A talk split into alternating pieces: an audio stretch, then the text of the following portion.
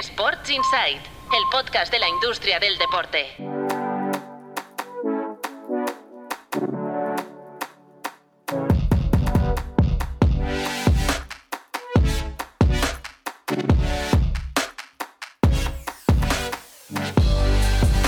Muy buenas, bienvenidos y bienvenidas a Sports Insight, un podcast de tu playbook producido por NSN. Hoy volvemos a estar desperdigados por el mundo porque ha sido una semana muy intensa para NSN y sobre todo para tu playbook, que ha organizado, como sabéis, el foro Pro Sports Tech, un éxito rotundo con más de 300 profesionales asistiendo a estas jornadas donde se ha hablado de deporte, negocio y tecnología. El capo de estas jornadas, el capo de tu playbook, director fundador de tu playbook es Mar Menchen. Hola Mar, ¿qué tal? Muy buenas. ¿Qué tal? ¿Cómo estamos? Bueno, ya recuperando fuerzas, ¿no? Recuperando energía después de, días intensos, bueno, más que días, semanas, porque unas jornadas como, como estas no se preparan en un par de días. No, la verdad que empezamos en, febrero a, montarlas, pero la verdad que he visto el resultado muy, muy contento. Son dos días que, o sea, los dos días de ejecución de celebración del evento son, son intensos, son divertidos, eh, muchos nervios. Con el equipo de Tuplay ya más rodado, pues realmente ha sido fácil el, que todo saliera bien y contento por el feedback de la gente. O sea, al final aquí lo que pesa es que los ponentes que vienen a participar estén contentos, que los asistentes estén contentos y creo que eso, al menos el feedback que hemos recibido en persona, ha sido positivo. Veremos la encuesta de satisfacción que esperemos que sea igual de buena. Bueno, luego hablamos con más eh, profundidad porque allí estuvimos con eh, el equipo audiovisual de NSN y también con Marcos López. Hola Marcos, muy buenas. Hola, ¿qué tal? ¿Cómo estáis? Y antes que nada, felicidades a Marc porque solo pude estar una mañana, la mañana del martes, desde las 9 hasta las dos y media y realmente para alguien que está intentando descubrir todo lo que ocurre más allá de la pelota, fue, fue, fue una mañana realmente muy provechosa, me lo pasé muy bien. Felicidades a Mar y a, todo el equipo, porque aporta miradas distintas y miradas diferentes sobre lo que hay en la trastienda del, deporte, más allá propiamente de lo que es la actividad competitiva eh, realmente mm, paneles, mesas, conferencias de, gran nivel, muy variadas, de, todo tipo y como dice Marcos, pues se aprende mucho ¿no? de cómo funciona por dentro esta industria. De aquí a unos minutos, nada, enseguida vamos a escuchar, os lo dijimos en el último capítulo y lo hemos cumplido, una entrevista, una conversación que mantuvimos Marc Menchen, Marcos López y un servidor con una de las estrellas de estas jornadas, Uriol Querol, el CEO de la Kings League, forma parte del equipo de, Cosmos, uno de los cerebros de la Kings League, y hemos hablado de, esta última edición de la Kings League, del presente, de lo que están haciendo, y sobre todo del futuro de la Kings League, de los eh, temores y de las perspectivas que tienen desde Cosmos de cara a este proyecto. Ahora, eh, enseguida, después de ponernos al día, vamos a escuchar la entrevista con Uriol eh, Querol. Os recuerdo que este podcast lo podéis escuchar también cada viernes con Marc y con Marcos, las reflexiones, la, tertulieta que, montamos sobre la industria del deporte. Y eh, de lunes a jueves podéis escuchar una versión reducida con los titulares de, la jornada, con lo más destacado en clave Sports Business en un minuto y medio, dos minutos, con la redacción de tu playbook, cada lunes, cada martes, cada miércoles, cada jueves, a primera hora de la mañana, lo tenéis en este feed. También os recuerdo que tenemos un mail podcast.tuplaybook.com. Lo encontraréis en las notas del capítulo. Si hacéis scroll en vuestro podcatcher, allí lo encontraréis. Y nos podéis escribir para lo que queráis, sugerencias, comentarios, críticas, documentales deportivos.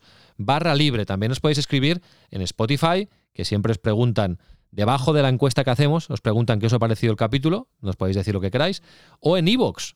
Hoy tenemos un mensaje de un oyente que nos ha escrito a través de iVoox, luego lo leeremos porque nos recomienda unos cuantos documentales eh, deportivos. Y eh, es una manera también de estar en contacto con eh, nosotros. Por cierto, saludamos a, si no me equivoco, Marcos, el nombre se llama Daniel, trabajó en el Leganés, Daniel Abanca, diría. No sé. Eso. ¿Cómo, cómo, ¿Cómo le he bautizado? ¿Cómo es? ¿Daniel? Abanda. Daniel Abanda. Pues le saludamos porque nos vino a saludar en las, las jornadas, que era un fiel oyente del podcast. Nos encontramos a más de uno y especialmente a Daniel le agradecemos que nos viniera a saludar y, que, le guste el podcast, sobre todo. Desde aquí un, le enviamos un saludo. Bueno, eh, antes de las noticias de la semana con la redacción de tu playbook, vamos a las, preguntas. La semana pasada preguntábamos eh, quién debería gestionar los árbitros. Un 0% la Federación Española, que es el organismo que lo hace actualmente, un 40% la Liga y un 60% de respuestas el CTA, los mismos árbitros. Por lo tanto, eh, significativo el resultado. Y de cara a hoy, eh, Marc, te sugiero una pregunta, a ver si me la compras. Porque luego vamos a hablar de un tema que a mí me gusta mucho, que es que Zeferin ha dicho en un podcast que se plantea que la final de la Champions 2026 se haga en Estados Unidos, ¿vale? Coincidiendo con el Mundial y tal. Entonces, directamente, preguntamos si a la gente le gusta, le gustaría una final de la Champions en Estados Unidos en 2026, ¿te parece? Sí, sí. Es buena, ¿eh? Venga, pues luego hablamos de la noticia en sí, ¿eh? Y, sí, y sí, afirmativo a que se haga. Sí, yo también, yo sabes que estoy a favor, pero luego, luego lo comentamos y, analizamos estas declaraciones de, de Seferin. Será después de conectar con la redacción de tu playbook con Patricia López y Roger Raquena para que nos pongan al día de la actualidad Sports Business. Venga, adelante, tu playbook. Riot busca replicar el sistema Euroliga para garantizar la sostenibilidad financiera de los clubes en la LEC. El publisher admite que el sistema de franquicias no ha podido garantizar la sostenibilidad económica de los clubes, que gastaron todo el capital levantado en la compra de las plazas y en salarios de los jugadores. El Barça confía en refinanciar 1.060 millones antes de 2035 para rebajar el tipo de interés por el Spy Barça al 5,53%. El club confirma que los 1.450 millones de euros de financiación para el Spy Barça incluyen los recursos para el nuevo Palau Blaugrana. La operación se divide en 583 millones a 5 años, 477 millones a 7-9 años y 390 millones a hasta 24 años. El PSG arrastra al fútbol francés a pérdidas de 600 millones en la pasada temporada, pese a vender un 25% más el club parisino asumió unos números rojos de 369 millones en el último ejercicio, tras fichar a Messi y renovar a Mbappé. En total, la Liga 1 y Ligue 2 cierran el ciclo COVID con unas pérdidas agregadas de 1.555 millones de euros. Los ingresos suben a 2.726 millones. Grupo Godot toma el control de RPM Sports, organizador del Maratón de Barcelona. La empresa de organización de eventos deportivos ha sido adquirida por el grupo editorial en una operación de la que no han trascendido los detalles económicos. El objetivo es crecer a un 60% y superar los 75 millones de facturación en cuatro años. Dejamos Europa, nos vamos a América porque IMG suelta lastre, vende su línea de negocio de academias deportivas por 1.250 millones de dólares. La agencia de marketing, propiedad del grupo Endeavor, ha vendido IMG Academy al fondo de capital privado BPA ECT en asociación con North Anglia Education, que opera 82 escuelas en 32 países y cuenta con alrededor de 75.000 estudiantes. Venga, pues vamos al grano. Gracias Patricia, gracias eh, Roger, con Marc Menchen y con Marcos López. Bueno, a ver Marc, eh, ¿con qué te quedas del foro Pro Sports Tech? Antes ya hemos hablado un poco. Estás contento, éxito de participación, pero bueno, ¿qué destacarías? ¿Qué learnings también recogéis para próximas ediciones? ¿Cuándo será la próxima edición? Bueno, haznos un poco el cierre y ahora vamos con Uriol Carol de, la Kings League. No, yo, creo que me quedaría con, la percepción generalizada de que las organizaciones deportivas tienen que tomarse bastante más en serio el tema de la transformación digital. Yo recuerdo la, la mesa en la que está Vasconia, Didalí, Sportbus, que, que se, hacía una reflexión bastante interesante que era que los clubes están muy acostumbrados a vender pero poco a comprar. Y eso lo ligo con lo que dijo CVC en la cumbre de la Liga Impulso en la que los clubes tenían que ponerse las pilas e invertir más en, en profesionales pero también en, en herramientas que los ayudaran a tomar mejores mejores decisiones y, ya una reflexión más es más de, ambiente y, como nos decía aquí del estado mental ¿no? yo creo que, este año se ha notado más esa sensación de que aquí en Barcelona se está intentando construir un ecosistema vinculado al deporte y la tecnología, que, hay muchas startups, que es un poco donde habíamos puesto el foco este año, en que hubiera muchas startups participando en todo lo que, lo que promovíamos. Yo creo que, que se ha conseguido. Y, después con otra reflexión que me quedaría, que lo ligo un poco a la entrevista con, con que hicimos, pero también con algo que se dijo en, en la mesa redonda, es que hay que innovar, hay que hacer, hay que hacer cosas distintas, hay que atreverse. Es cierto que proyectos nuevos tienen más flexibilidad para romper un poco esquemas y, y alejarse de lo tradicional, pero sí que es cierto que el problema del deporte eh, no es tanto el que no tenga un producto atractivo para el público, sino que quizás es, la presentación, el cómo se presenta, eh, lo que está fallando. Yo creo que, que, allí en estos días se han presentado muchas, muchas cosas un poco orientadas a, transformar esa relación del deporte con el fan. Marcos, ¿a ti te llamó algo especialmente la atención el, martes por la mañana cuando asististe a, las ponencias, a las mesas que viste?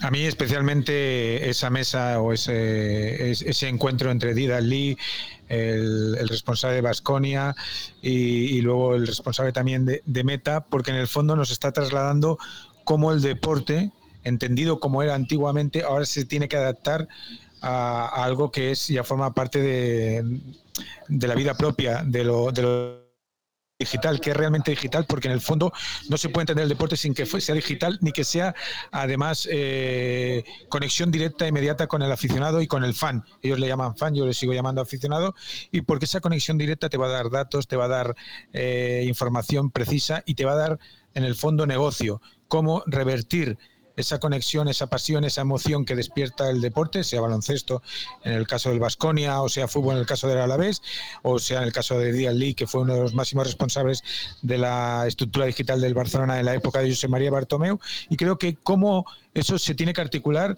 es un terreno todavía no sé, y Mar sabe mucho más que yo, un terreno todavía muy virgen donde se tienen que explorar nuevas rutas y nuevos caminos.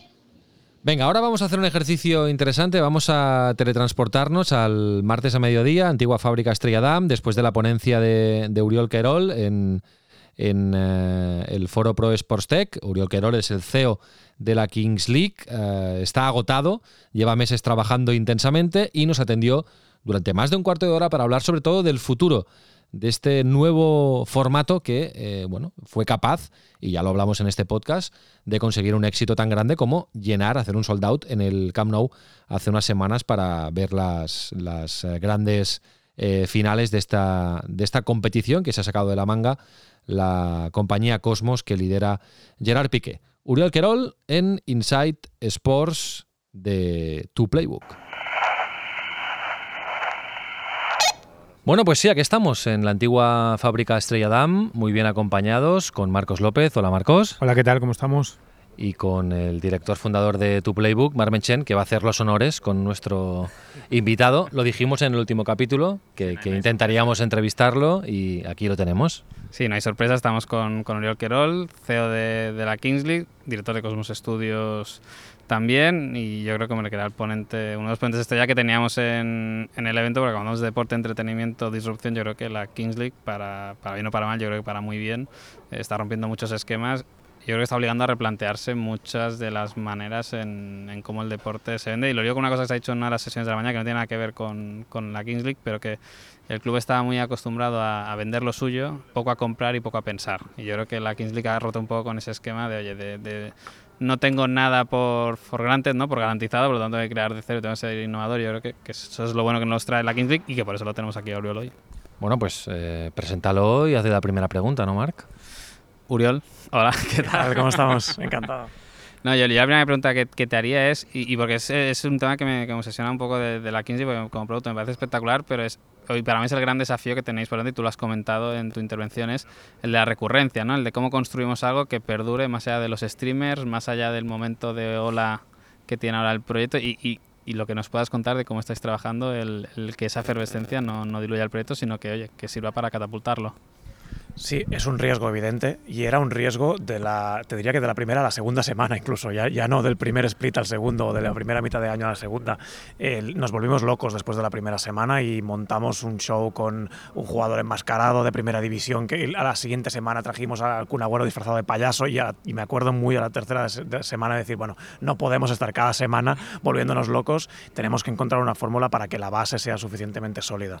Hicimos el experimento de no hacer nada muy loco durante cuatro o cinco semanas se estabilizó, no hubo estos picos, pero sí que es verdad que la base de la gente a la que habíamos atraído durante esas primeras semanas eh, fue entrando y fue subiendo. Y yo creo que fue subiendo por una parte muy pequeña, que es la parte de gente de otros países, incluso no necesariamente de habla hispana, que los tenemos detectados, que bueno, se sumaron y lo van viendo, pero sobre todo a raíz de la ampliación de las franjas de edad. Yo creo que es la gran clave de, del crecimiento de esa base de audiencia inicial, que no es solo la del core eh, fan de Ibai, que es, ve Ibai, haga lo que haga y que da igual lo que haga, lo va a ver igual, sino pues eso, unas franjas familiares de hermanos mayores, hermanos menores, eh, padres que ven que su hijo está siete horas el domingo secuestrado con esto y, y que quiere compartirlo. Y esto nos dio una base que nos ha permitido durante todo el split ir incluso creciendo eh, mucho más de lo que pensábamos. a partir de ahora, si nos dedicáramos a replicar lo que hemos hecho, yo estoy seguro que por el tipo de audiencia que es, em, se cansarían tarde o temprano, porque además el nivel de exigencia que, han tenido durante el primer split, de tener que sabérselo todo, aprenderse 120 jugadores y sus vidas, y claro, un nivel de estrés y de saturación que te puede llegar a cansar y somos muy conscientes. Y además ahora doblando con la Queens League, em, bueno, lo que hemos hecho es crear este escenario en el que a partir de ahora chicos y chicas están al mismo nivel, hay dos competiciones, hay presidentas nuevas que también atraen, eh, bueno, aportan eh, nuevas caras y nuevas historias, eh, y el juego en sí va a evolucionar. Hay una cosa que permanece, que es el venue donde hacemos el, el, evento, pero que aún así también lo vamos a intentar remodelar un poco, toda la imagen corporativa, hay varias cosas que van a evolucionar, a pesar de que no deberían, porque estamos al cuarto mes de proyecto y hay cosas que estamos haciendo ahora que tendrían que ser para el segundo o tercer año, pero bueno, eh, la agilidad con la que hemos llegado hasta aquí nos obliga, eh, pero sí, somos conscientes de que esto tenemos que encontrar la fórmula para que una audiencia que es perfectamente capaz de hacerte subir y hacerte bajar muy rápido entienda que esto es una cosa a largo plazo, que se hagan fans de los equipos y, esta creación de este ecosistema que capilarice, que para mí siempre ha sido la clave, que es que cuanto más fan seas de Rayo de Barcelona o de Porcinos, pues oye, más vas a estar interesado, por lo menos en tu equipo y luego en el resto de la liga. A, mí me interesa mucho el año 2, ese, planteamiento y esa capacidad que, eh, que tenéis de de innovar sin sobrepasar la línea. Eso sí, eso es casi imposible. Pues prueba error, prueba error y eso es muy difícil. ¿Cómo, cómo lo estáis planteando? Además, viniendo, viniendo como venís de la tormenta esta tan increíble que tiene el foco ya puesto en el Camp Nou con, con 96.000 personas asistiendo en el plano físico a esta, a esta competición que, es parte del problema haber llenado el Camp Nou, ¿eh? porque es algo que deberíamos haber hecho probablemente el año que viene, porque, y ese día me acuerdo, ¿eh? en el Camp Nou ya vacío, en el césped, todos destrozados de una semana intensísima de trabajo, bueno, ¿y ahora qué? ¿Qué viene después de esto? ¿no? Eh, pero bueno, yo creo que fue el resultado de, que, de, la, de la expectación y de una, una ascendencia así, tan, tan rápida que nos obligó a hacer un evento muy grande porque teníamos la convicción de que íbamos a llenar el Camp Nou, a pesar de que no lo dijimos nunca. Eh, pero sí que es verdad que tú me preguntas por el segundo año y a mí me cuesta pensar en el segundo trimestre todavía, que es en el que estamos, eh, y, y, que tiene ese reto de consolidación y de creación de un ecosistema que no viva permanentemente del hype, a pesar de que es lo que mueve a mucha parte de esta generación, que sea una cosa que o sea, como cualquier competición, pues oye, está, está, está ahí, tú sabes que está ahí cada fin de semana, hay cosas que pasan durante la semana que te atraen a ver los partidos, pero que no sea permanentemente, que cada cosa sea más grande que la anterior, porque al final llegas al Camp Nou y ya no hay nada más grande. Eh, de cara al año siguiente, sí que ya con calma estamos trabajando en la expansión, que ya lo hemos empezado a explicar, para abrir la Kings League en varios territorios, buscando este equilibrio que es tan complicado entre no ir demasiado rápido para no morir de éxito, pero a la vez no ir demasiado lento como para que no te copien, eh, cosa que están intentando muchos en muchos sitios del mundo y que dedicamos muchos esfuerzos en, pelear también, porque al final hemos registrado el formato, la marca y, tenemos que, que protegernos. Son varios retos a la vez y yo creo que el principal es no cansar, es eh, ofrecer cosas nuevas, que la familia crezca y que, y que haya contenidos que sean compatibles los unos con los otros, que si tú quieres ver solo la Queens League porque te interesa solo esa liga, la puedas ver y tú no tengas por qué estar al día de la Kings League, y luego la Prince Cup y luego otro, otro, otra competición que vamos a anunciar eh, para otoño. Bueno, hay, hay mucho trabajo y, y, al final todo cae bajo el mismo paraguas, que es innovar sin saturar y, y moviéndote este equilibrio permanente entre competición y entretenimiento, que es lo que explicábamos ahora abajo, eh, que es no te puedes ir demasiado hacia el show y olvidarte de la parte deportiva porque creo que no sería sostenible, ni hacer una competición pura y dura porque para eso ya están las que existían antes que nosotros. Mar, tira tú que tienes que ir a presentar la siguiente mesa y luego remato yo. Uriol, eh, lo has comentado con el tema de las audiencias, que vais a una audiencia mucho más amplia que la que pueden tener los esports, que también conocéis bien por el tema de COI. No sé eh, hasta qué punto, si eso es una oportunidad mayor respecto a los esports, el, el poder demostrar que hay una, un acompañamiento ¿no? en la vida del fan que no se acaba que cuando cumple los 20 y pico deja de seguir los esports y pasa a otra necesidad, sino que aquí con la Kings League habéis conseguido previsiblemente que, oye, que, la, que el, tiempo de vida de las personas, porque tú lo has dicho, los padres, eh, el público es más amplio y si eso a nivel comercial también es una ventaja tanto por la parte de patrocinios como por proyectos como el del Spotify Camp Now, el de que es más factible que, oye, que si ya es un público más familiar, que no solo adolescentes y demás, el, el poder monetizarlo mucho mejor que un club de esports, por ejemplo. Pasan varias cosas respecto a los esports y evidentemente es un sector en el que nos hemos fijado mucho para crear la Kings League y con la experiencia que hemos tenido el último año y medio con COI, pero la principal es que la barrera de entrada es infinitamente menor porque el League of Legends es dificilísimo de entender y, y el fútbol no. no. el fútbol no, la Kings League a lo mejor ya un poco sí, si entras, si entras de cero, pero el fútbol de origen, que es la, la base de la que partimos, es mucho más fácil de entender, tiene una base evidentemente mucho más amplia que la de cualquier videojuego, esa es la primera y la segunda es la que tú dices, la de que no estamos tan estrictamente vinculados a una edad específica eh, después de la cual ya la gente deja de seguir los videojuegos, también porque incluso familiarmente es más complicado porque requiere muchas más horas de, de, de dedicación. ¿no? Y, yo creo que son varias cosas, eh, pero sobre todo, sobre todo el hecho de que la base es el fútbol, que no es de nadie comparado con un videojuego y que podemos hacer lo que queramos y deshacerlo y volver a hacerlo y, y que es mucho más fácil de entender y que incluso aunque no te sepas con quién está enfrentado Juan Guarnizo esta semana, si está peleado con, con eh, Gref porque le ha fichado, no sé, aunque no entiendas nada de esto, ver el partido y entretenerte viéndolo porque pasan cosas y ves a gente que se lo está pasando bien o que está sufriendo, es una barrera de entrada mucho más fácil.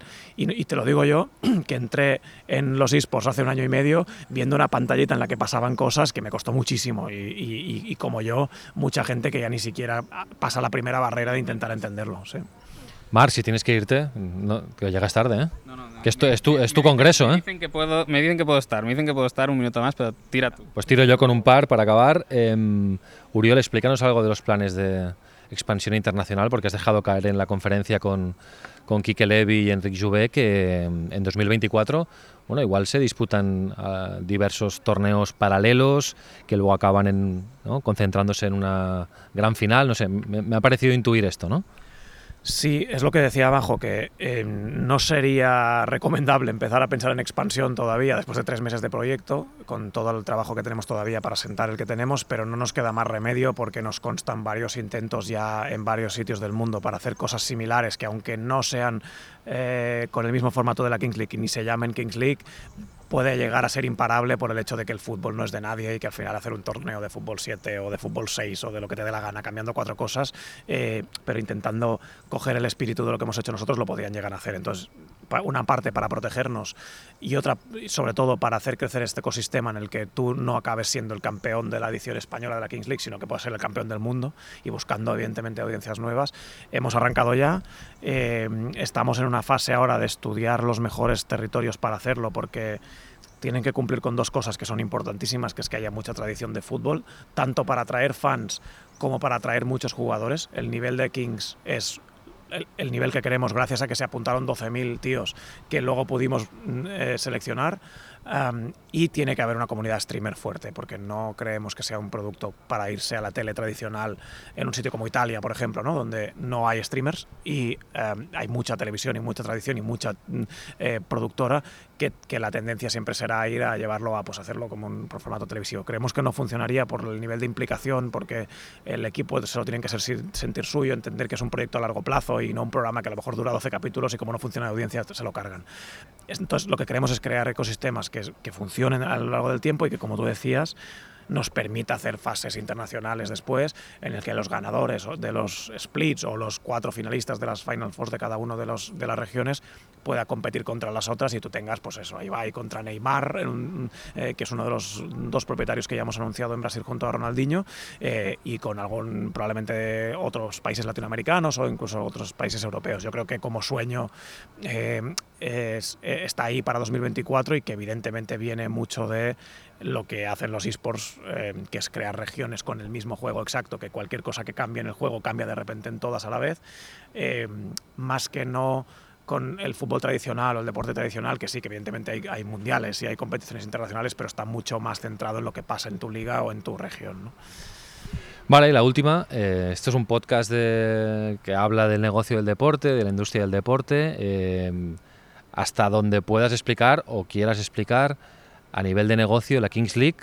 ¿Ya ha sido rentable en este primer año? ¿Cuál es vuestro, vuestra hoja de ruta? Hablarnos un poco de, no de los números, porque seguramente no podrás dar todos los datos que, que tienes en mente, pero háblanos un poco de en clave negocio de la Kings League. Eh, mm, cualquier, ahora lo comentábamos también en, eh, abajo, cualquier negocio, propiedad deportiva de este tipo, vive de una serie de patas obvias como el ticketing. Nosotros no tenemos prácticamente ticketing porque no hay espacio en el puerto para traer, en el pabellón donde lo hacemos, para traer a público, a pesar de que venderíamos entradas, evidentemente, y se ha demostrado en el Camp Nou, que es el, uno de los pocos ejemplos de ticketing que acabaremos haciendo al, al final del año. Eh, vendemos los derechos televisivos, que es otra palanca importante de este tipo de competiciones, porque siempre hemos dicho que esto va a ser free to air y que de momento lo vamos a emitir en Twitch, uh, YouTube y TikTok, que son los tres canales donde lo hemos emitido, pero en cualquier caso va a ser en abierto siempre. La tercera pata grande es la de los patrocinios, que es la fuente principal de ingresos nuestra, eh, que, que antes lo decía, al final nosotros vendimos la Kings League a los patrocinadores con una idea que es confiad en nosotros, esto va a ser la hostia, vamos a revolucionar el fútbol y cosas que probablemente han escuchado 70 veces. Y al final se fiaron un poco por los nombres que había y por la experiencia de eh, Cosmos en organizar eventos, pero claro, sin saber nada de lo que pasaría. Evidentemente están todos encantados de la vida.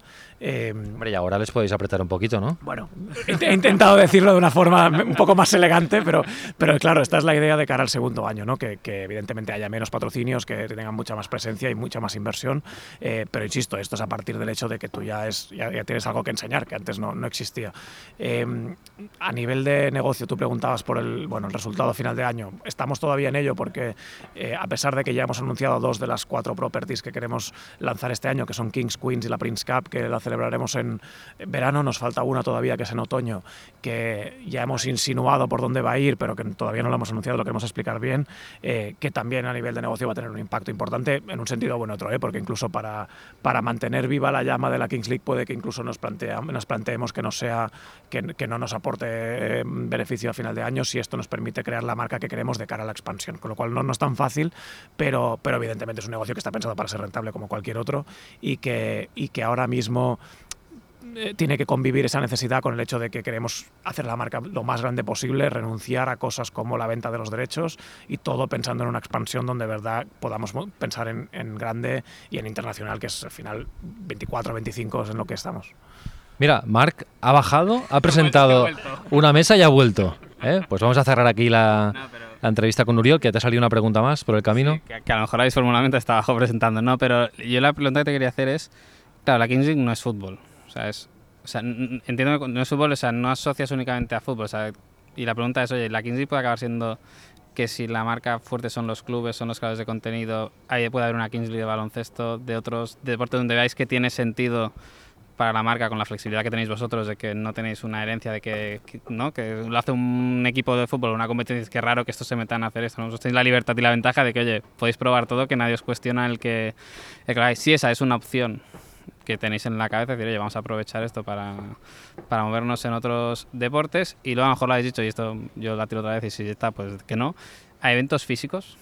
O sea, eh, y lo vuelvo a contraponer con los esports porque me parece una evolución bastante interesante de lo que son los esports y dónde han fallado los esports y dónde ellos admiten que, que han fallado bastante. O sea, ¿le veis más recurrencia? No recurrencia, o sea, ¿cuántas veces tú ves posible llenar un estadio al año? O sea, la cadencia que tiene que haber entre uno y otro. Empiezo por la última. ¿eh? Eh, nosotros estamos convencidos de que si todos los fines de semana tuviésemos capacidad para llenar, ponle mil, dos mil, tres mil personas en el pabellón donde estamos ahora, pasarían dos cosas. Primero, que llenaríamos y segundo, que el producto sería infinitamente mejor. Porque en el Camp Nou nos dimos cuenta del papel que los fans... Claro, no habíamos visto un fan en la vida de la Kings League ni de los equipos hasta ese día y de repente había 90.000 eh, que no estaban coordinados porque no se vendieron eh, secciones del estadio por equipos y no, no tienen canciones todavía, ni bombos, ni, ni, ni se empezaba, había empezado a vender el merchandising. Imagínate cuando se empiezan a organizar y haya canciones. De momento las canciones son recicladas del Barça. Eh, bueno, nuestro amigo Romero, ¿eh? Gigantes. Romero, sí, ahora ya sí, pero eso en el Camp Nou, bueno, sí, el Camp Nou, el, suyo había, y ahora ya han lanzado uno y el viernes que viene lanzamos otro himno. Pero no hay todavía este, esta sensación de que las fanbase están organizadas y, y esto, a medida, en la medida en que pudieran ir viniendo al puerto, esto pasaría y sería increíble porque hemos visto lo que significa que 90.000 personas estén pendientes de si un dado cae del 3 o del 6, celebren el 3 y se pongan las manos en la cabeza del 6 y empiecen todos a gritar que quieren otro. Claro, es, es este nivel de fan, de, de engagement, no, no, con los equipos, sino con la propia competición, es de las sorpresas que hemos tenido. Con lo cual, el objetivo es tener eventos físicos. Vamos a hacer otro evento presencial grande, importante, el, a final de este split. Evidentemente no será otra vez en el Camp Nou, pero vamos a intentar mantener el listón para hacerlo eh, muy grande. Y um, otro a final de año, en noviembre, para, el fin, para la final de la competición esta que todavía no hemos anunciado que será en otoño y que intentaremos que coincida con el 19 de noviembre, que es el parón de selecciones.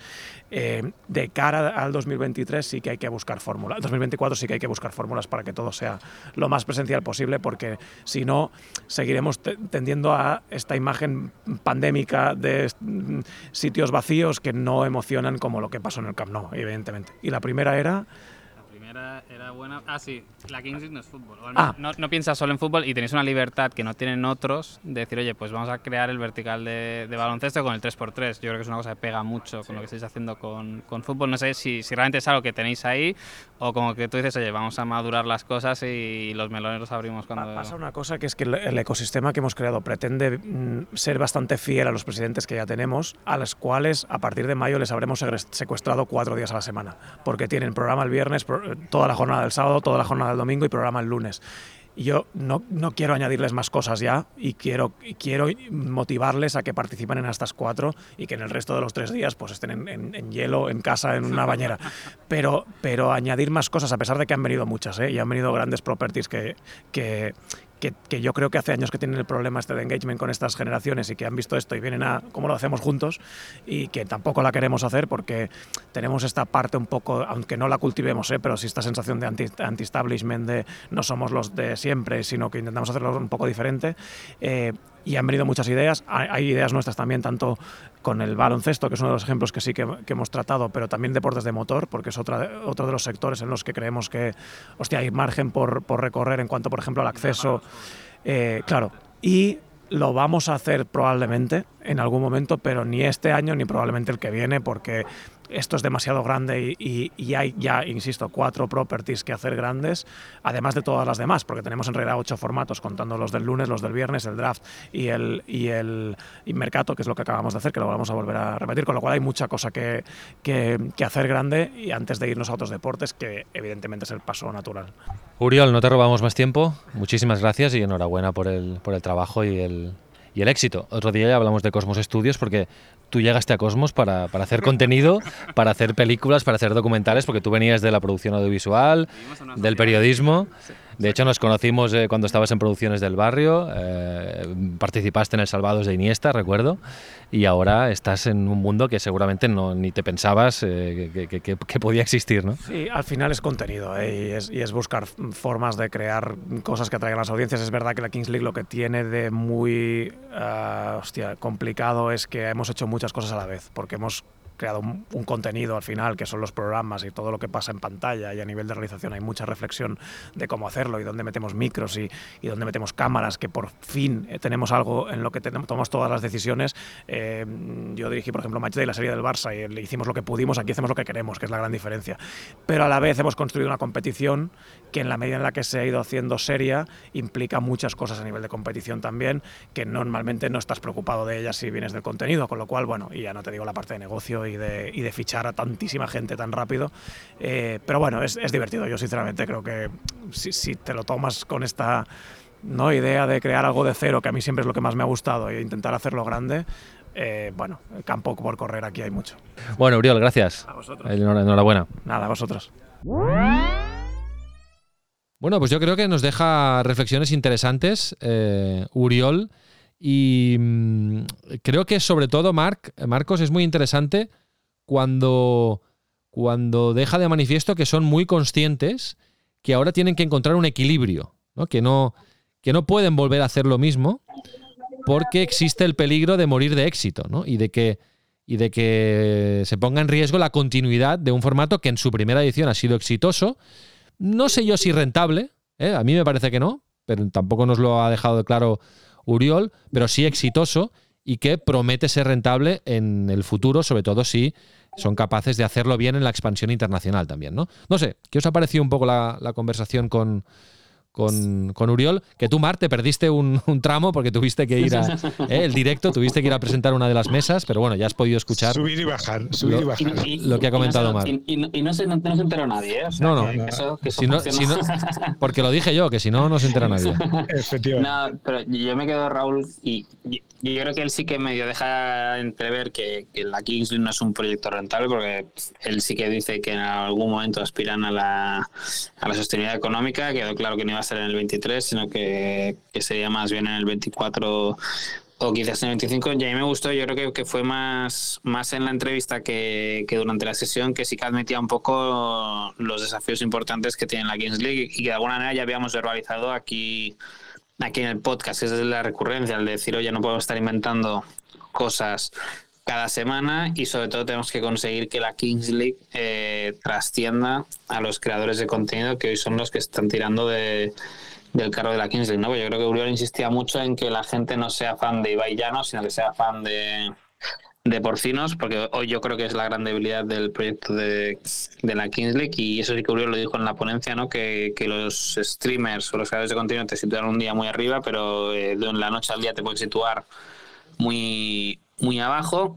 Y luego sí que creo que tiene una oportunidad muy grande en comparación con los esports, en que creo que es mucho más fácil entender la Kings League que, que videojuegos como, como Valorant o como, como League of Legends, que son los dos videojuegos que más están tirando en cuanto a audiencias en el ecosistema de, de los esports y que su público objetivo es mucho más amplio con el fútbol. ¿no? Al final siempre un padre le puede hacer gracia ir con su hijo al Camp Nou o a cualquier otro estadio a ver un espectáculo de la Kings League porque entiende el producto, entiende que es, que es fútbol, aunque sea de, de mayor o, o, menor calidad y, ahí es donde tiene la oportunidad la Kings League versus los esports. Yo creo que, el reto que tiene es mayúsculo, pero bueno, es bueno que, que Uriol admitiera que, que son conscientes de, de ello y que van a intentar trabajar para, para resolverlo.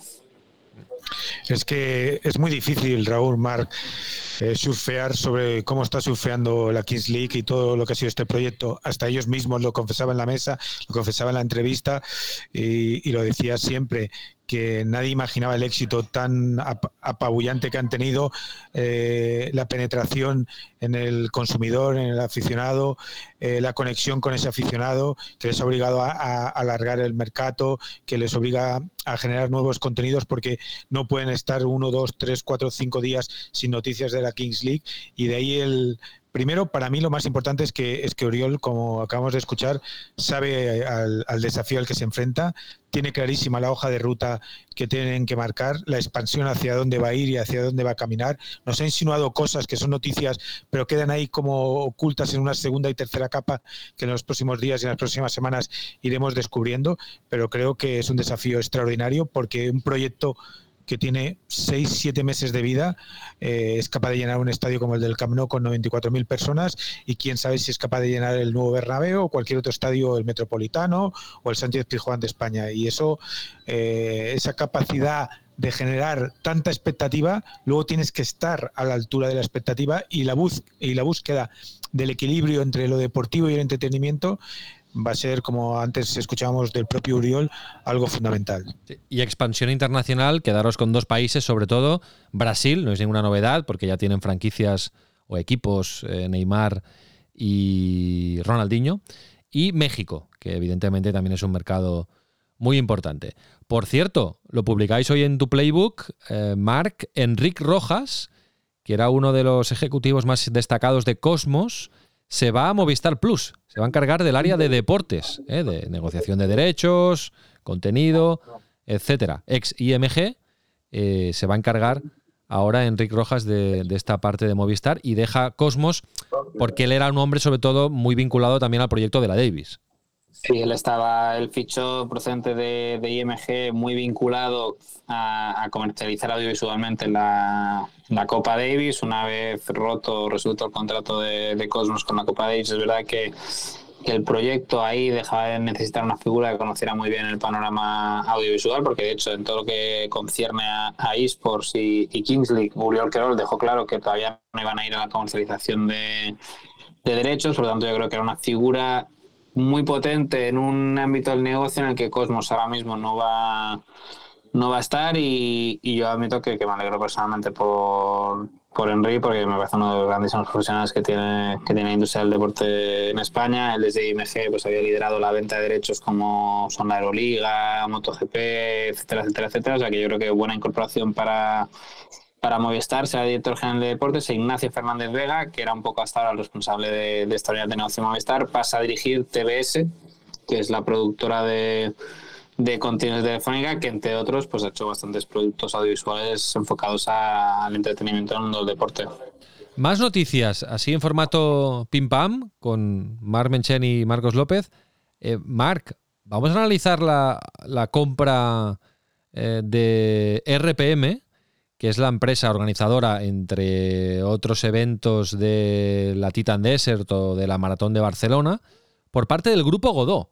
Atención, ¿eh? un grupo mediático relacionado con los medios de comunicación, Racul, La Vanguardia, Mundo Deportivo, eh, se adentra, ha comprado también agencias de influencers, de branded content y ahora se adentra en el terreno de los eventos, comprando no RPM, sino la matriz de RPM, que se llama Experientia. Y bueno, no sé cómo analizas este, este movimiento que también, digamos, colateralmente salpica al mundo del deporte.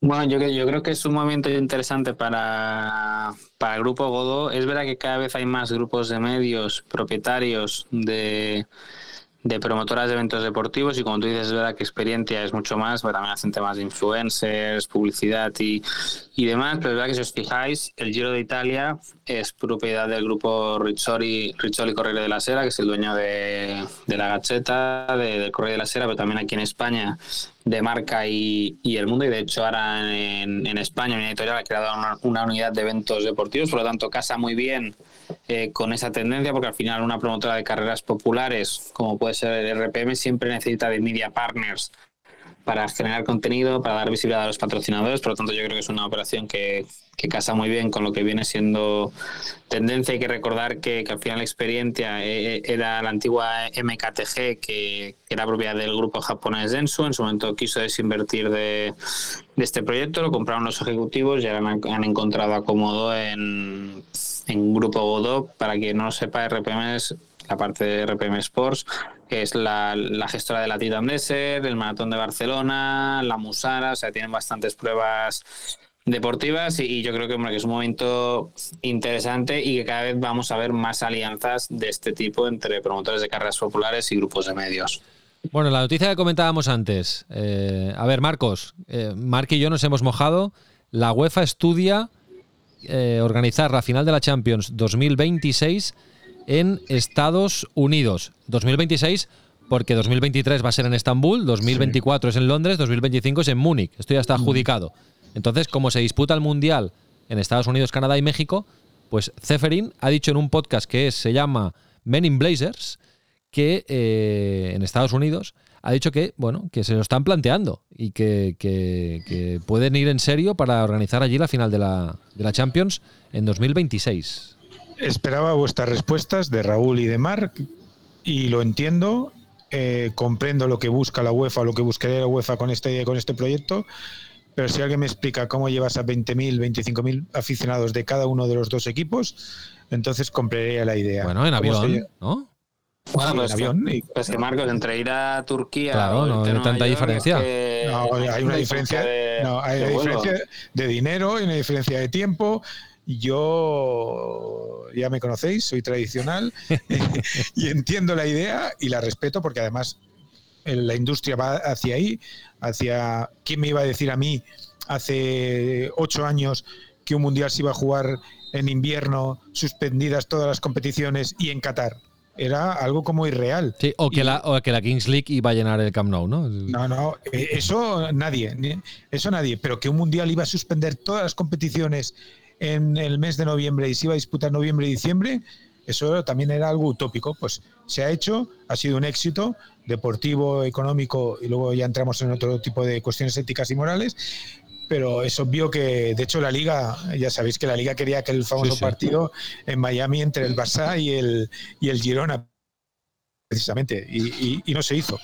Sí, sí. No, mira, Ceferin en este podcast también ha dicho, nuestras finales europeas fueron vistas por más gente en Estados Unidos que las finales de la NBA. O sea que eh, tú piensas en el público europeo, pero es que Ceferin está pensando también en el público de, de Estados Unidos. Es que es lógico, es lógico. Hay más, hay más audiencia potencial, hay más capacidad de, de llegar al, al- al aficionado. Bueno, Yo sería más partidario de la final de la Champions en Europa y luego si quieren organizar un playoff, por ejemplo, ¿eh? un playoff de cuatro equipos con el ganador de la Champions, los dos finalistas de la Champions, ganador de la Europa League y ganador de la Conference, no, no te diría que no, no. y el de la MLS, por ejemplo, ahí Por también, ejemplo, ¿eh? una, eh, una mayonesa así un poco... Sí, sí, pero estaría bien. eh, y la Liga Mexicana, bueno, ¿por qué o no? no, o no, Libertadores, M- eh, MLS, Champions y Bueno, Europa League. esto será el Mundial de Clubs, que Sí, quiere organizar eh, pero- Infantino también, sí, sí. Sí, pero así. reducido, reducido en una Final Four en cuatro o cinco días, eso sería espectacular Bueno. también. Perfecto. Bueno, si queréis desempatar, ¿eh? Marc y yo estamos a favor, Marcos en contra. Eh, es la pregunta de- del capítulo. eh, si nos escucháis en Spotify, pues podéis eh, hacer scroll y allí responder la, encuesta a favor o en contra de la final de la Champions en, Estados Unidos. Bueno, para acabar, antes de los documentales, a ver, rápidamente. em, Tema financiación del Spy Barça ya cerrada, 1.450 millones de euros, una hipoteca de 1.450 millones de euros, procedente de 20 bancos, eh, de 20 inversores. Eso es lo que tendrá que asumir el Barça. Y luego, de Retruc, que por si queréis hacer algún comentario, eh, toda la política de traslado a Montjuic, que se reduce drásticamente el aforo eh, a menos de 50.000 personas, con menos de 23.000, no diré abonos, porque se, se- se cambia el sistema, ya no serán abonados.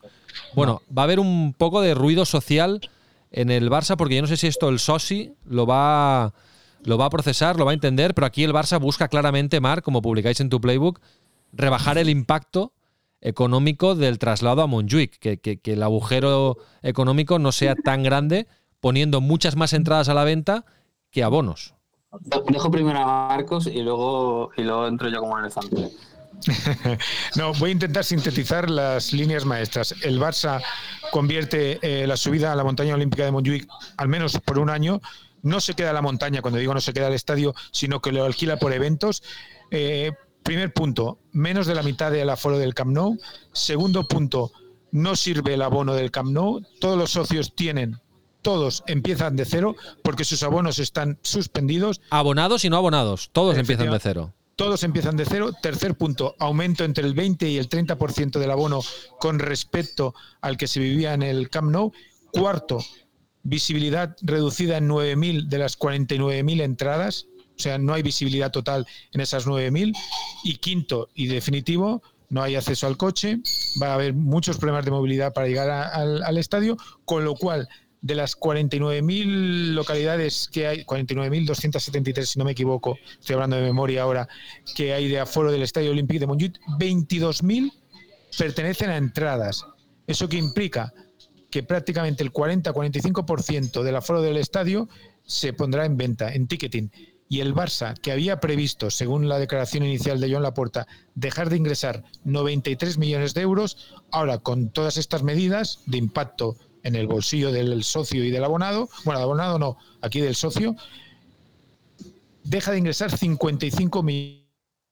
O sea, ha bajado de 90 menos 93 a menos 55. Pero todo influye directamente en el bolsillo del socio, que ahora tiene que comprar un paquete nuevo para ver a su equipo en un estadio peor, con menos visibilidad que su estadio, y en un estadio que obviamente no es suyo y que el Barça ha tenido que invertir 20 millones de euros para condicionarlo de cara a los próximos 17, 18 meses en los que como mínimo tendrá que vivir alquilado en la montaña olímpica. Marc, ahora dejo que te desfogues, ¿eh? pero yo que soy. No, no, no, tengo, tengo mensajes. Ya, veréis, veréis. Yo, soy socio y abonado eh, y me estaba planteando mantener. O sea, era de los que me planteaban no renunciar al abono. ¿eh? Mi padre me dijo: no, no, yo no voy a ir a Montjuic. Vale, no, yo sí. A mí me gustaría ir a Montjuic. Quiero seguir dando apoyo al equipo en este momento complicado y bueno. Pero ahora es que me lo, me lo me lo han puesto en bandeja. O sea, porque no hay en Giura, que esa es otra, Marcos, que te has dejado ahí en el análisis. Eh, si, compras el, este, este abono, si activas el pack, te lo comes entero. Claro, y yo que no puedo ir siempre por motivos logísticos, familiares, profesionales. O profesionales. claro, lo que voy a hacer es no, evidentemente, no activarlo y si quiero ir algún día, o dos, o tres, pues compraré una entrada, que como socio em, espero tener alguna preferencia o algún descuento o algo, ¿no? Entradas que oscilan, y ahora entra Mar, entre 25 euros, si no me equivoco, la más barata, y 60 euros la más cara. y luego me prepararé pues para la odisea de subir a Montjuic a ver un partido, ya está. Mar, ¿tú cómo lo ves? no, yo de tres, tres, cuatro cosas, o cinco, ya. Eh, no, hay una, tema de financiación es Barça. Yo creo que, que, hay una evidencia que, oye, que es una financiación que es entre el doro y el triple de cara que la ha conseguido por el Real Madrid para financiar la reforma del, del, Santiago Bernabéu y me sigue preocupando que en esos 1.500 millones de euros no esté incluida la financiación del, del nuevo Palau, eh, porque aunque el nuevo Palau quizás se financie con la fórmula que ya se medio dijo de oye buscar a alguien que asuma el coste de la inversión a cambio de, de, explotarlo, quiere decir que estás dando a entender que el coste del estadio va a ser mucho más alto del que incluso tú, la actual junta directiva, planteó a, a los socios. También planteo la reflexión que yo creo que es necesaria, porque yo creo que no todo sea culpa de la junta directiva, el por qué aquí la administración, eh, tanto la municipal como la autonómica, han sido tan lentas en la tramitación y tan exigentes con el club en comparación con lo que fue el Ayuntamiento y la Comunidad de Madrid con, con el Real Madrid. Porque aquí ya recordemos que aquí los vecinos eh, rascaron al Barça un sobrecoste de 50 millones para urbanizar una parte de, del barrio a cambio de, de, aceptarle las, lo que quería hacer el club a nivel a nivel comercial, cuando yo creo que es un distrito que tendría que entender que si el Camp no estuviera allí, pues la vida comercial del barrio sería mucho más, más pobre. Yo creo que aquí como ciudad hay que hacer una reflexión de cuán friendly somos con este tipo de proyectos en comparación con otras ciudades de, de España. Y luego yo creo que con el anuncio que hizo la Junta Directiva sobre el tema de los abonos, yo creo que, que es un poco tratar de tonto a al socio y, que y me da me da rabia el, el, tema de no explicar las cosas con, con, más madurez o de trabajar para que el socio sea consciente de, de la situación, porque a mí me gustaría pensar que al socio del Barça, vamos a hacer si le explicas que la situación del Barça es complicada, que necesitas reducir ese agujero de 93 millones de euros que te iba a dejar el traslado temporal a, a Montjuic, eh, necesitas hacer eh, un precio especial para los abonos de esa temporada y buscar a socios que estén dispuestos a pagar ese sobreprecio por un producto que va a ser peor que el del Camp Nou, porque, porque el Estadio Montjuic es peor que, que el Camp Nou, yo creo que, que puedes decir lo mismo eh, sin hacer eh, malabarismos para para justificarte, pues realmente no, no tiene sentido el... No tiene, o sea, entiendo esos precios para un Camp Nou remodelado, no entiendo esos precios para un un traslado a Montjuic y de hecho, y ahí yo aquí no me escondo, yo sería más agresivo. Yo me recuerdo hace un año, unos meses en, en Sport que escribí que se hiciera la abono a la inversa, es decir, que oye, que el Barça vendiera todas las entradas que pudiera a precio general a turistas y aficionados puntuales y que el remanente se adjudicara entre los socios dispuestos a pagar por, por un abono de temporada en función de los partidos que, que asistiera, porque para mí lo que se trata desde esta temporada es que el Barça recaude lo máximo posible para, para achicar agua, por lo que supone hacer las obras con, con el coste de hacerlo con un momento en que podría ser en el estadio 100% operativo. Pero yo mm, estoy más en desacuerdo en, con las formas en, en, cómo se presentó que con el fondo de lo que ayer de lo que ayer se presentó, porque insisto, siempre podrás encontrar 30.000 socios dispuestos a pagar un sobreprecio por ayudar al club en un año complicado pero no intentes justificarte en que son paquetes diferentes, que no es comparable, porque al final un socio de piel lo va, lo va a comparar lo que le cuesta el abono con lo que le cuesta irse a Montjuic con todas las complicaciones que va, que va a tener. Pero bueno, hay gente que dice que esto va a provocar una revolución social. Yo creo que precisamente con este tema espero que más allá de la crítica por cómo se ha presentado, espero que la gente entienda que es que el club necesita recaudar como sea en un año muy complicado. Bueno, pues iremos haciendo seguimiento y luego veremos si esta política de aumento de precios se mantiene que yo entiendo que sí. Te, ha puesto, cuando se estrene el No Camp No. ¿eh? Te ha puesto una comida en el Sere Can Roca, si quieres. que también te digo que tiene esta. Ah, y aquí me voy a tirar piedras contra mi buchaca. Tiene, Eso es normal. Sí, tiene lógica porque no se sube nunca por motivos electorales y el Barça es. el club más barato de Europa. ¿eh? Eso es, un privilegio. Sí, señor. Pero bueno, ya, ya iremos hablando. Venga, vamos ahora a escuchar a, a Pau Michans, a ver qué nos recomienda esta semana para, para ver en, en nuestras pantallas. Esta semana, en vez de recomendaros un documental que ya hemos podido ver, vamos a poneros deberes con dos series documentales que darán mucho que hablar y que serán un must en la lista de documentales de Sports Insight en los próximos meses. Y es que justamente esta semana hemos conocido las fechas de estreno de esta serie. Buenas noches. Saludos cordiales. Un minuto sobre la medianoche, una hora menos en la comunidad canaria. Como habrán advertido, soy José María García. He vuelto. Y también de esta otra. Vous êtes des soldats, vous êtes des guerriers. Vous accrochez le dossard, vous devenez un autre homme. Le Tour de France, c'est très simple. Ça brûle, on est essoufflé. Super García y el Tour de Francia en el corazón del pelotón. Por una parte tenemos al histórico periodista deportivo que dejó las ondas hace ya más de 20 años y es el protagonista de Super García, la serie documental que Movistar Plus estrenará el próximo 29 de mayo. Es un original de Movistar Plus en colaboración con Dada Films Entertainment y está creada y dirigida por los nominados al Goya Charlie Arnaiz y Alberto Ortega de la misma productora que por ejemplo han hecho Rafaelismo y Anatomía de un Dandy. La serie contará con tres capítulos donde García contará su particular historia y además contará con testimonios como por ejemplo sus hijos o compañeros de profesión como Iñaki Gabilondo, Javier Ares, Juanma Castaño, Alfredo Relaño o incluso el expresidente del gobierno Mariano Rajoy, entre otros. Y la otra docuserie de la que ya hemos hablado por aquí es la que decíamos, el Tour de Francia, en el corazón del pelotón. Apuntaros en la agenda el 8 de junio, día en el que se estrenará esta serie en Netflix, una serie producida por los mismos productores que Drive to Survive de Fórmula 1 o Full Swing de golf, y es un insight en toda regla de la carrera ciclista más importante para conocer todas las interioridades, vicisitudes que tiene este circo del ciclismo, tanto desde la perspectiva deportiva como también la organizativa y que cuenta con el testimonio de ocho equipos World Tour, entre los que está el Jumbo Visma, pero no el UAE de Pogachar. Las dos pintan muy bien. Bueno, pues mira, dos apuntaron en la, apuntaron en la agenda, ¿eh? dos recomendaciones de Pau por fin tiene fecha ya el, documental del Tour de Francia en Netflix. Ya lo habéis oído, 8 de junio. Y luego esta recomendación, que a mí también me, atrae, de Super García. ¿eh? Este, esta mini docuserie en Movistar Plus, que tiene también muy, muy buena pinta. ¿eh? El, amigo de saludos cordiales. Exactamente.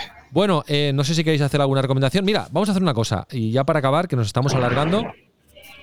recomendación de un oyente que nos ha escrito en Evox no pone el nombre o no lo ha sabido encontrar y nos recomienda tres documentales de fútbol africano. Atención, ¿eh? El primero, Nigeria, el debut, está en FIFA Plus, sobre el debut de Nigeria en el Mundial 94. Luego, Green Lions, está en Dazón, la historia de Camerún para llegar al Mundial 90. Y luego, el mejor y más desconocido, dice, Super Eagles 96. Nos trae la historia de la selección nigeriana de fútbol desde principios de los 90 hasta el año 96. Por lo tanto, eh, apuntamos estas recomendaciones que nos hace este oyente de fútbol africano. ¿eh? O sea, documentales de fútbol africano, que también puede ser una, una rama especial que, se puede analizar. Bueno, Marcos, eh, que vaya muy bien. Muy bien, un placer, hasta luego. Hasta pronto, gracias. Menchen, venga a descansar y enhorabuena a todo el equipo de tu Playbook. Un fuerte abrazo y gracias a vosotros por venir. Y oye, de verdad, eh, y ahora aquí hacer un poco todo el mundo en ese en el chat por el trabajo de visual que, que hemos visto ya pinceladas de- del trabajo que, que ha hecho el equipo, o sea que, que muy guay. Bueno, perfecto, sí. Santi eh, Burrás y Uriol Batista son dos, dos magos, como les llamamos aquí en, en la casa. Venga, Me han Marc. sacado guapo, me han sacado guapo, imagínate. Venga, un abrazo. Hasta luego. Hasta luego. Chao.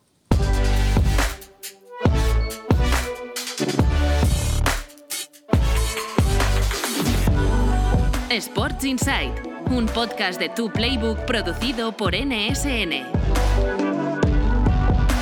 Y recuerda, tienes toda la información económica de la industria del deporte en tuplaybook.com. Únete a la plataforma de negocios para la industria del deporte. Nice orbit.